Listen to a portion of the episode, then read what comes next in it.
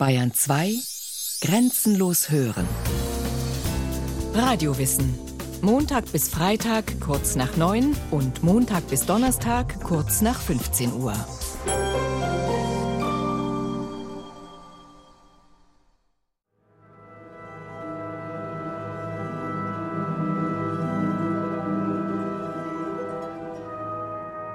Etwa ab der Mitte des 19. Jahrhunderts kam in den USA, in Großbritannien und zunehmend auch in Deutschland die Mode auf, sich in kleinen Gruppen zusammenzufinden, um mit Verstorbenen zu kommunizieren. Spiritistische Zirkel nannten sich diese Gruppen. Ihre Sitzungen, französisch Seancen, gestalteten sich so, dass man bei Schummerlicht einen geschlossenen Kreis um einen Tisch herum bildete, worauf eine hierfür berufene Person der Runde, das sogenannte Medium, sich in eine Art Trance versetzte, um so den erwünschten Kontakt mit dem jenseitigen Ansprechpartner herzustellen. Die Hochblüte derartiger Praktiken fiel in die sogenannte Gründerzeit des 19. Jahrhunderts, als sich die Koordinaten der westlichen Gesellschaften infolge rasanter Industrialisierung und nachfolgender Flauten unablässig verschoben und eine sichere Orientierung der Menschen im Diesseits in Frage stellten. Eine jener historischen Übergangssituationen also, in denen Aberglauben und Parawissenschaften wie auch Religionen stets besonderen Zulauf erhalten.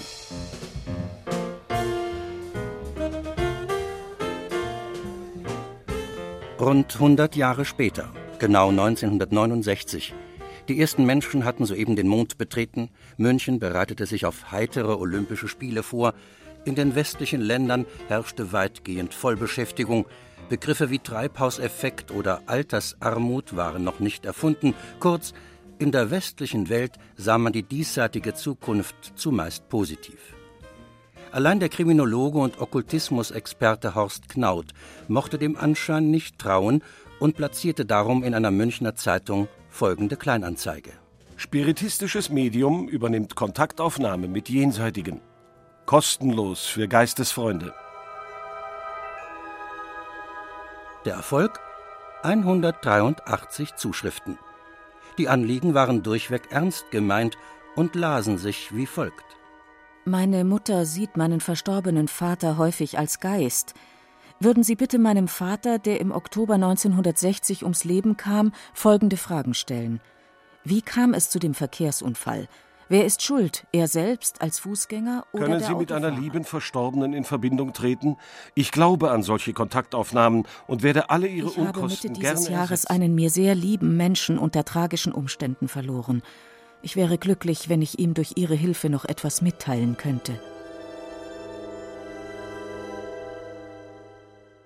Wer meint, im 21. Jahrhundert, da Printmedien, Radio, Fernsehen und Internet gleichsam jegliches Wissen verfügbar machen, sehe man die Dinge nüchterner, der irrt. So zeigen etwa repräsentative Umfragen, dass fast jeder dritte Deutsche fest an die Existenz von Schutzengeln glaubt, jeder vierte an den Teufel und dass rund 70 Prozent der US-Amerikaner und knapp 40 Prozent der Deutschen von einem Weiterleben nach dem Tod fest überzeugt sind.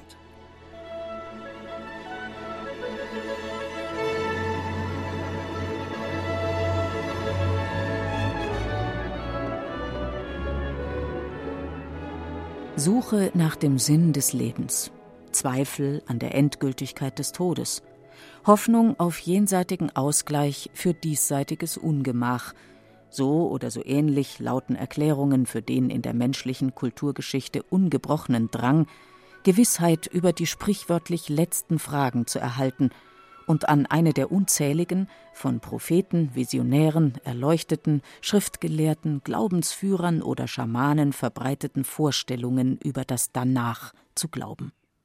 Dabei kam Ende der 70er Jahre ein Thema auf, das auf den ersten Blick jene Gewissheit zu bescheren schien, mit der man sich von Brasilien bis Shanghai, von München bis Tel Aviv oder von Kairo bis Neu-Delhi möglicherweise hätte zufrieden geben können.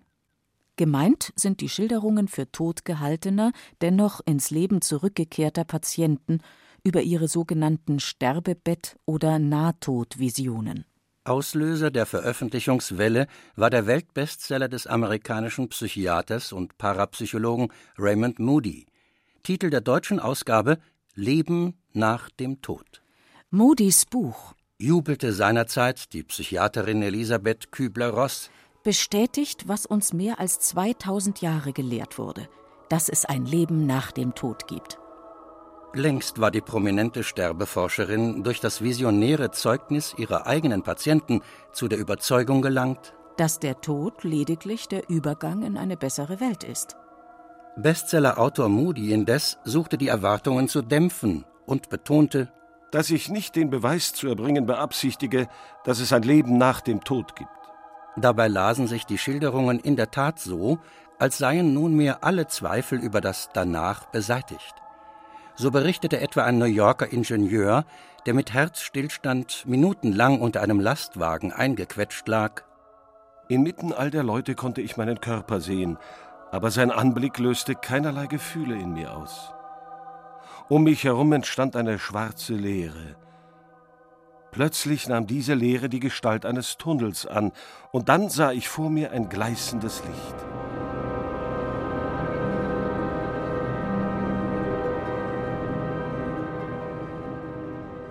Doch bevor wir dieses Kapitel um die nicht ganz unwesentliche medizinische Sicht bereichern, wollen wir uns zunächst einen kurzen Überblick über die wichtigsten religiösen und kulturgeschichtlichen Vorstellungen vom Danach verschaffen.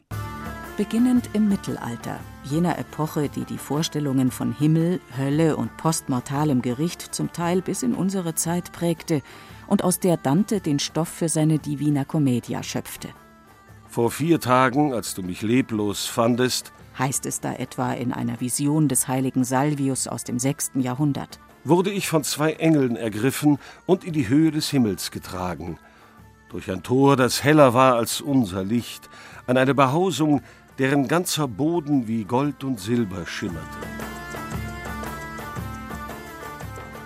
Bilder, wie wir ihnen ähnlich bereits begegneten, und wie sie in der wohl nachhaltigsten Offenbarung des Mittelalters eine paradiesische Steigerung erfahren. Darin sind Ströme von Wasser, das nicht verdirbt, und Ströme von Milch, deren Geschmack sich nicht ändert, und Ströme von Wein, köstlich für die Trinkenden, und Ströme geläuterten Honigs. Es war der Prophet Mohammed, dem sich Himmel und Hölle öffneten, damit er auf Erden darüber berichte.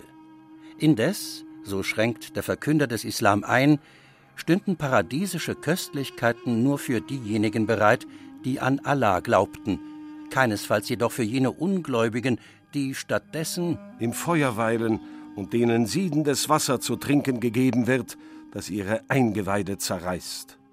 Eine grausige Vorstellung, der die christliche Visionsliteratur des Mittelalters kaum nachstand. Hier traf es nicht die Ungläubigen, sondern die Sünder, die im Jenseits hart für ihre irdischen Verfehlungen büßen sollten.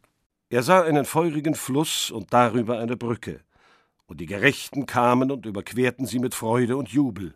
Als aber die Sünder kamen, verwandelte sich die Brücke, und sie fielen in den Fluss und beichteten ihre Sünden.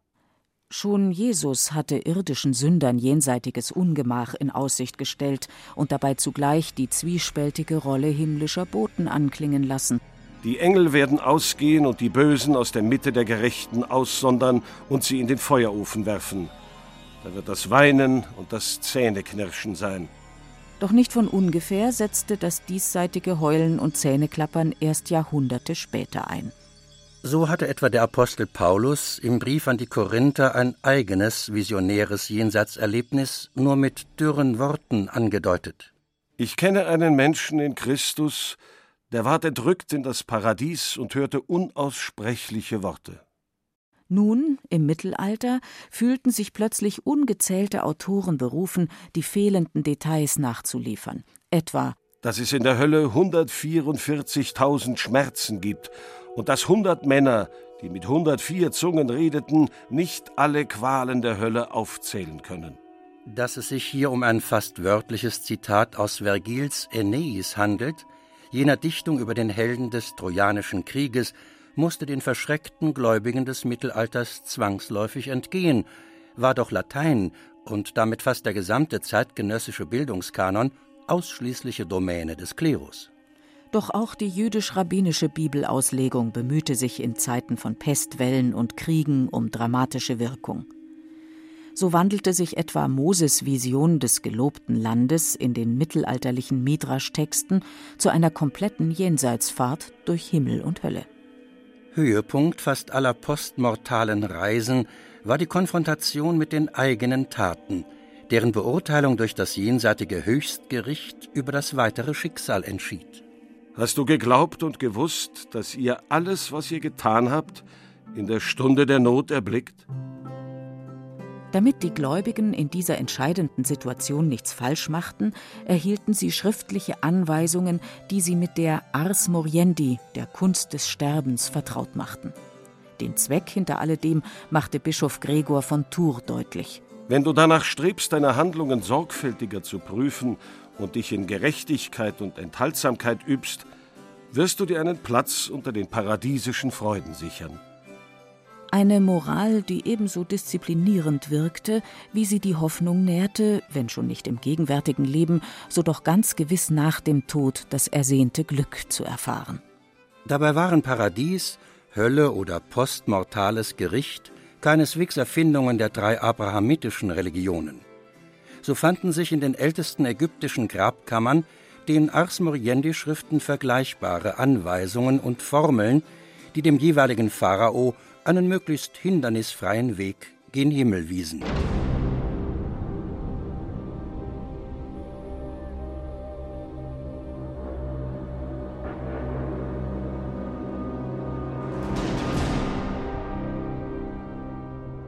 Zwar symbolisierten die Pyramiden, ähnlich wie später bei Mayas und Azteken, jenen kosmischen Berg, über den der Verstorbene jeweils zur Gottgleichheit emporstieg, Trotzdem lauerten auch hier allerlei Hindernisse, allen voran das Wägen des Herzens, sprich der guten und der bösen Taten.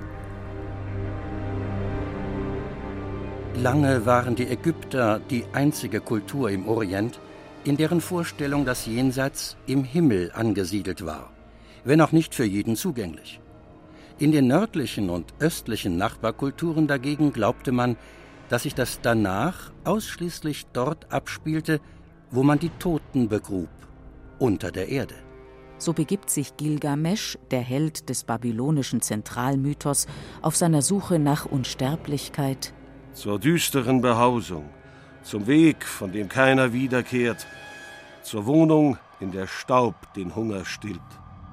Finstere Gefilde, in denen die Verstorbenen trostlos dahindämmerten, beherrscht von düsteren Regenten, deren Macht die übrigen Götter nichts entgegenzusetzen wussten. Jene Schattenwelt, von den Sumerern Aralu genannt, von den Germanen Hel, von den Altisraeliten Sheol war es, die letztlich das Anschauungsmaterial für die nachchristlichen Ausschmückungen der Hölle lieferte. Und noch ein Synonym für Unterwelt etablierte sich nördlich des Mittelmeers, der Hades. Für diesen allerdings gab es einen Hoffnungsschimmer. So schrieb der Versdichter Homer im achten vorchristlichen Jahrhundert. Glücklich zu preisen ist der unter den Menschen, der die Mysterien gesehen. Wer aber daran nicht teilhat, wird sich dereinst nie derselben guten Dinge in der Finsternis erfreuen. Zweck der Mysterien, wie sie zu jener Zeit in Griechenland stattfanden, war es, den Tod zu üben. Und damit sich die Toten zum gegebenen Zeitpunkt an all das erinnerten, was sie dabei erlebt und gesehen hatten, gab man auch ihnen hier und dort Schriftliches mit ins Grab. Zur dir bestimmten Stunde wirst du eingehen in den Hades.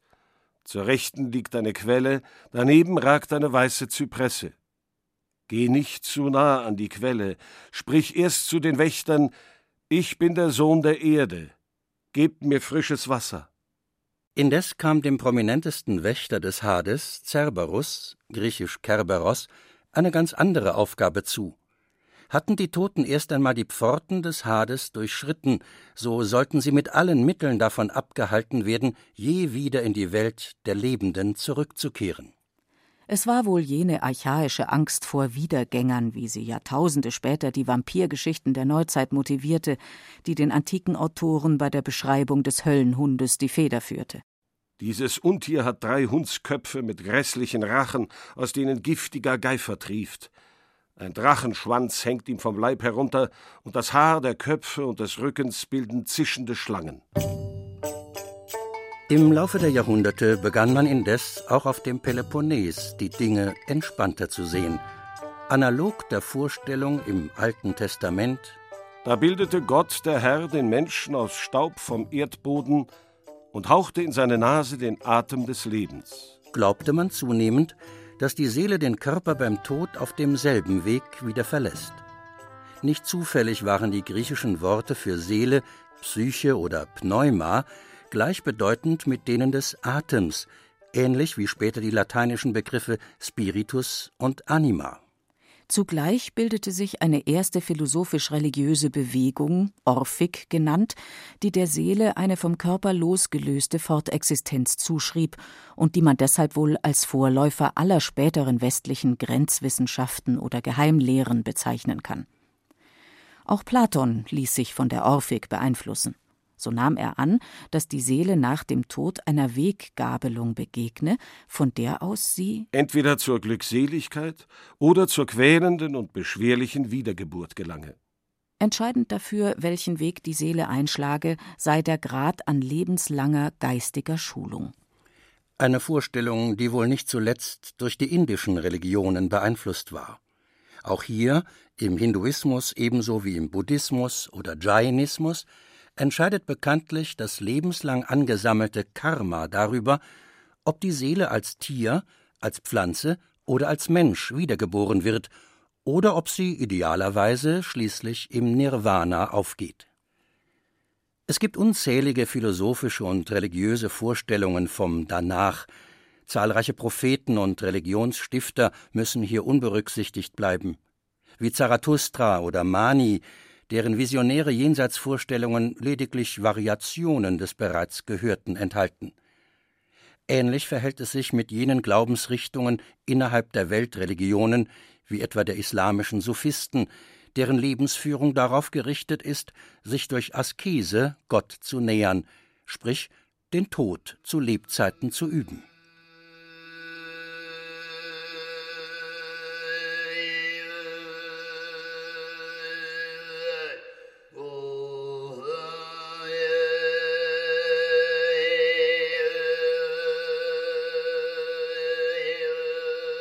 Umgekehrt verhält es sich mit dem Schamanismus nordamerikanischer, asiatischer oder afrikanischer Prägung.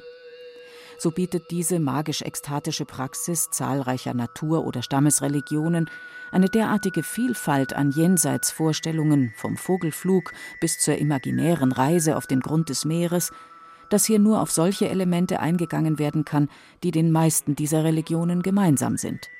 Etwa die Vorstellung, dass die Seelen der Verstorbenen in der Nähe ihrer Angehörigen weiterleben, wo sie, je nachdem, für das Wohlergehen der Gemeinschaft sorgen, mit Unheil oder Krankheit strafen und über Recht und Ordnung wachen. Als Mittler im Dialog mit jenen lebenden Toten, ebenso mit Naturgeistern, Göttern und Dämonen, fungieren in aller Regel Schamanen, Jene Bewahrer religiösen Wissens also, die der Religionswissenschaftler Mircea Eliade nicht von ungefähr als Spezialisten in Ekstase bezeichnete, beruht doch die besondere Stellung der Schamanen vor allem in ihrer Befähigung zur Begegnung mit dem Tod. Um den erstrebten Zustand der Transzendenz zu erlangen, steigt der Schamane in eine lichtlose Höhle, kaut halluzinogene Pflanzen oder lässt sich von monotonen Rhythmen forttragen. Medizinisch könnte man es auch so formulieren. Der Schamane manipuliert, vergleichbar etwa dem Einfluss von Psychopharmaka, die chemische Struktur seines Gehirns.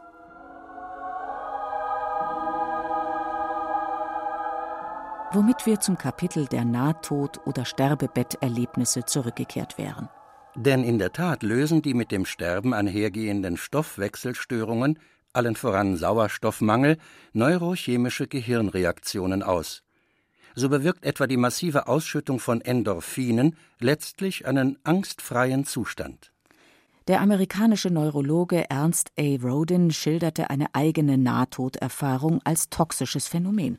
Sauerstoffmangel war die Ursache für das Gefühl der Unverletzlichkeit und die Vorstellung ewigen Seins. Es war einer der intensivsten und glücklichsten Momente meines Lebens. Und dennoch, selbst wenn sich vergleichbare Glücksgefühle, wenn sich Himmels- oder Engelsvisionen, wenn sich die Bilder verdrängter Kindheitserlebnisse, Tunnel- oder Lichterscheinungen tatsächlich auf neurochemische Vorgänge im Gehirn zurückführen ließen, lässt sich daraus trotzdem keine abschließende Antwort auf die ewige Frage nach dem Danach ableiten. Denn nach wie vor gilt, was das britische Ärztemagazin Lancet feststellte. Nach gängiger, regelmäßig aktualisierter Definition liegt der Tod eben jenseits des Punktes, von dem aus jemand zurückkehren kann, um uns etwas darüber zu erzählen. Bleibt also der Tod, trotz aller Erklärungen und Deutungen, nach wie vor jenes unentdeckte Land, aus dem kein Reisender zurückkehrt, wie es William Shakespeare formulierte?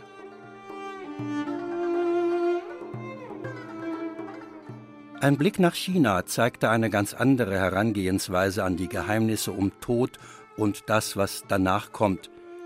So hält sich auch hier, neben der religiösen Vorstellung, dass die den Leib und den Geist verkörpernden Kräfte Yin und Yang sich im Zeitpunkt des Todes trennen und zu ihrem jeweiligen Ursprung zurückkehren, verbreitet der Glaube, dass die Seelen der Verstorbenen weiterhin in der Nähe ihrer Angehörigen weilen.